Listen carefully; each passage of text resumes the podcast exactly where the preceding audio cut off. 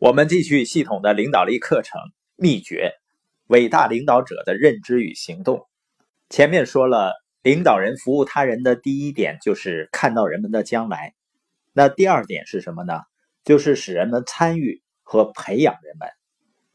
就是说，如果你真的想服务他人，你必须使他们参与进来，然后呢，培养他们。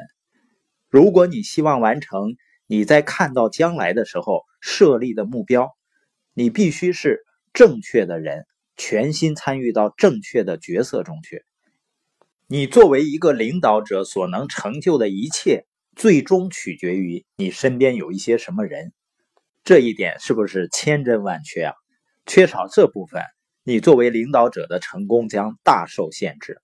因为很明显啊，如果你的团队的人都是跟你对着干，或者呢，你的企业都是糟糕的员工，那会怎么样呢？一个消极的员工或者团队成员，他会让你付出代价的。第一个代价呢，就是消耗情感的能量。当你聘用一个糟糕的员工的时候，是不是感觉全身的情感能量都被吸光了？所以呢，如果你作为老板要招聘员工的时候，员工的状态是很重要的。我们在石家庄书友线下交流的时候，有一位李先生非常积极向上。我们在聊天的时候呢，他说因为受到我们播音的影响，所以呢决定从设计院辞职，他去中国最大的一家房地产公司去应聘。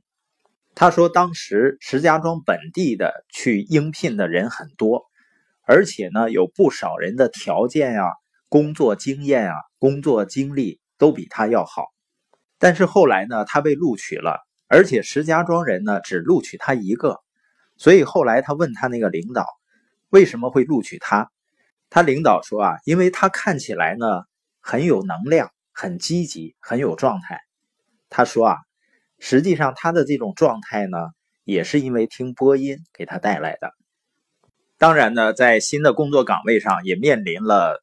工作压力和工作强度的挑战，但是他每天呢都是大量的听播音，不断的调整自己，所以呢，短短的几个月时间，从基层呢做到管理层。一个积极的成员呢，会给团队带来积极的能量，而一个消极的成员呢，会消耗人们的能量。那消极的队员呢，第二点就是浪费人们的时间。你有没有坐下来算过？聘用一个糟糕的员工，浪费了多少时间？第三个呢，就是会士气低沉。你聘用一个糟糕的员工，突然之间呢，整个团队就像一个泄了气的皮球一样。管理大师彼得·德鲁克曾经被问到，一个管理者所做的最重要的决定是什么？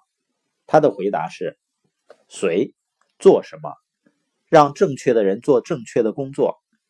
一个成功的人。和一个成功的领导人，他们有什么区别呢？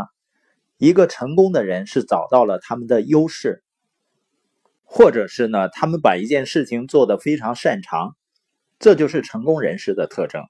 而一个成功的领导人呢，他的特征就是他不仅找到了自己的优势，他还帮助人们找到自己的优势。也就是说，当你找到了自己的优势，你的工作呢，就是带领你的团队。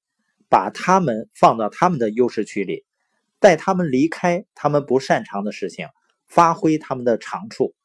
这就是关于使人们参与和培养人们。要想让人们参与呢，得有三件事情让人们接受。第一个呢，就是事业。如果人们认为那是不值得追求的事业，他们就不可能参与了。第二个呢，就是他们做的事情。你不仅要使他们参与事业。他们要在这个过程中做什么也是非常重要的。第三点呢，人们必须接受领导者。在领导力二十一法则中有一个叫接纳法则，人们首先接纳领导者，再接受他的愿景。也就是说，你怎么使人们接受呢？你需要有一个平台，一个事业，在这个事业里呢，他们工作会有满足感，并且呢，他们能够接纳领导者。接纳呢，包括双手接纳、内心接纳、思想接纳。他们只有接纳了，他才准备好用双手工作。他们愿意用心承诺。本节播音的重点呢，要想服务人们，就是让人们参与和培养人们，而让人们参与最重要的是让人们接纳领导者。